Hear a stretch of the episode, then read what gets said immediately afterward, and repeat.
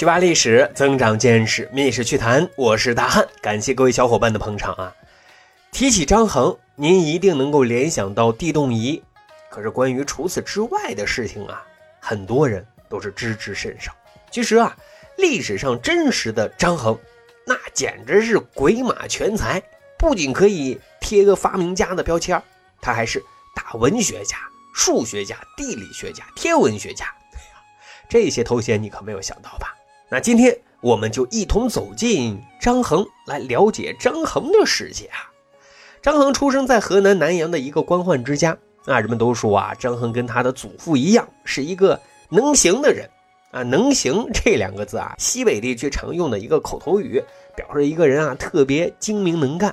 张衡的祖父有多精明呢？他呢是从小啊被称为圣统，圣圣人的圣。那之后是被汉光武帝重用，曾经呢更是以少敌多，大破匈奴来犯，威震四海。主政地方的时候啊，又普及种田，开垦荒地，解决了老百姓温饱的问题。而张衡啊，从小就拥有祖父身上的那股出类拔萃啊、与众不同的气质。他呢勤学好问，善于学习，从小就能做出很有质量的文章来。那为了开拓眼界啊，他离开了家乡，就来到了当时的文化中心三府地区学习。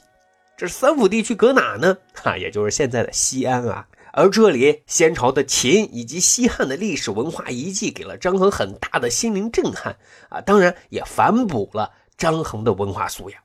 但对张衡而言啊，这却远远是不够的。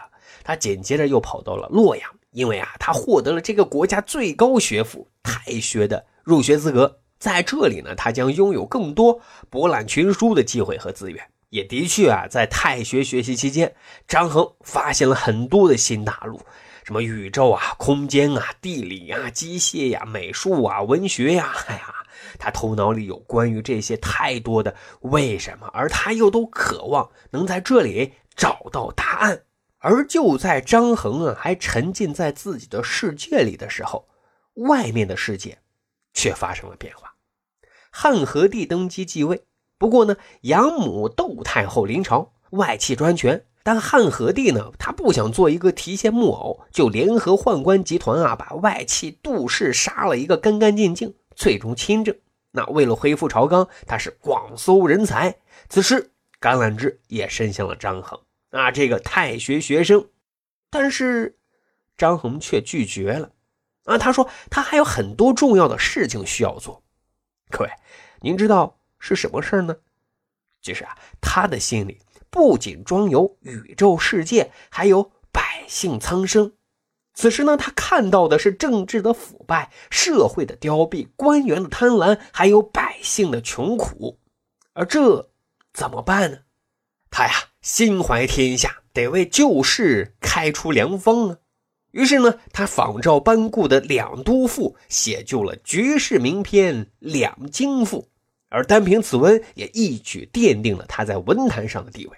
从此呢，与司马相如、班固、杨雄是齐名的，被誉为汉赋四大名家之一。这里啊，大汉想说，您能猜到吗？张衡写的这一篇《两京赋》花费了多长时间吗？一年还是三年？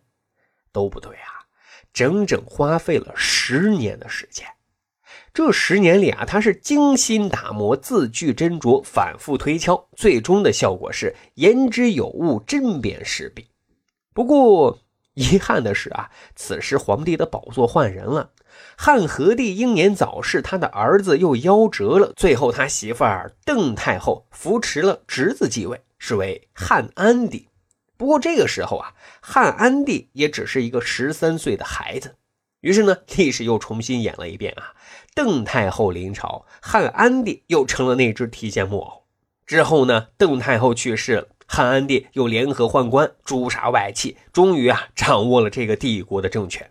而汉和帝也有中兴的诉求啊，在听闻张文的事迹之后，又再次伸出橄榄枝啊，以特殊人才引进的方式，特招张衡进京。拜为郎中之后啊，又升任为太史令。这回啊，张衡是终于出山，走上了仕途了。各位啊，其实让张衡名气大振的，在学术上颇有成果的，也正是在这一阶段。比如他研究出了浑天仪啊，说有一次啊，他在史料里突然看到了“浑天仪”这三个字，在潜意识里啊，他只知道这是一个探秘宇宙的神器，可以辨别星辰在天际的具体位置。可这到底是一个什么样的东东呢？却已经无处可寻。不过啊，这倔劲上来的张衡，他决定啊，要自己搞一个出来。他在翻阅了大量的文献资料，寻找制作浑天仪的理论支撑。最终啊，他是克服了认知、机械、动力等诸多的困难之后啊，成功制作了一个张衡版的浑天仪。啊，史料说啊，这个浑天仪是一个大圆球，是由漏壶啊滴水产生动力，由齿轮进行力的转换，推动大圆球转动，而转一天啊，正好完成大圆球自转一周。据此啊，根据浑天仪的运转，张衡提出了很多新的主张。你比如说，当时人们普遍认同我们生存的空间啊是天圆地方，但是张衡却大胆的提出啊，地球是圆的。再比如说，人们对日月食的理解啊，称为什么“天狗吃月亮”啊。张衡很超前且符合科学的提出了光的直线传播是造成日月食的现象。当然还不仅仅是这些，他还记录了地球之外还有两千多颗行星的概念。各位啊，千年前的张衡单凭浑天仪和他的理论研究就可以一战封神了。但是很显然，他的追求啊不只限于此。后来他又发明了指南车啊，无论车子啊是朝哪个方向转动，牧人伸出的手臂啊都会指向南方。啊，还有我国最早的计里器，名字叫做计里鼓车。之前节目咱们也讲过啊，要知道啊，计里鼓车和指南车制造的方法是基本相同的，而所利用的差速齿轮原理啊，要早于西方啊一千八百多年呢。啊不仅如此，张衡在数学方面也很有研究，他是第一位啊提出圆周率概念的数学家，而且在历法、地理等方面也是研究成果颇丰的。但是。政治不稳定，还有什么心思搞研究呢？汉安帝因病早逝，儿子安顺帝继位。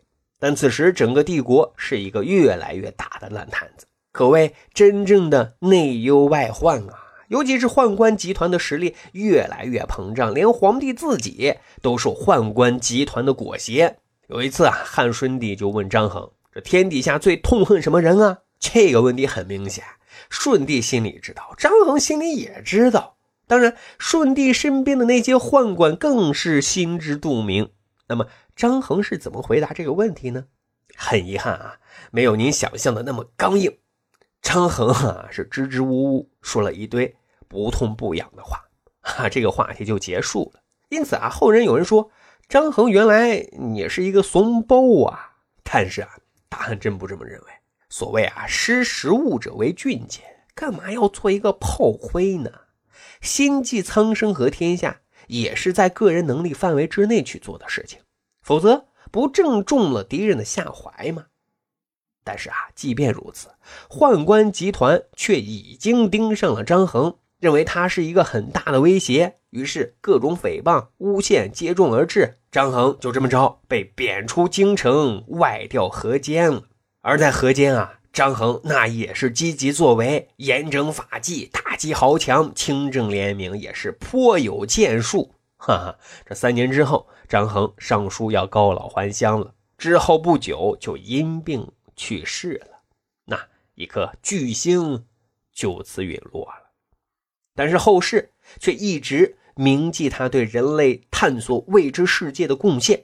联合国天文组织于一九七零年将月球背面的一个环形山啊命名为张衡环形山，又在一九七七年啊将小行星幺八零二命名为张衡星。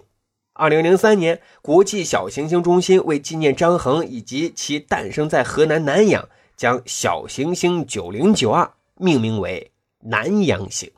哎呀，张衡一生。身处乱世，却清清楚楚的知道自己能干什么，不能干什么，而这也就是他最大的人生智慧。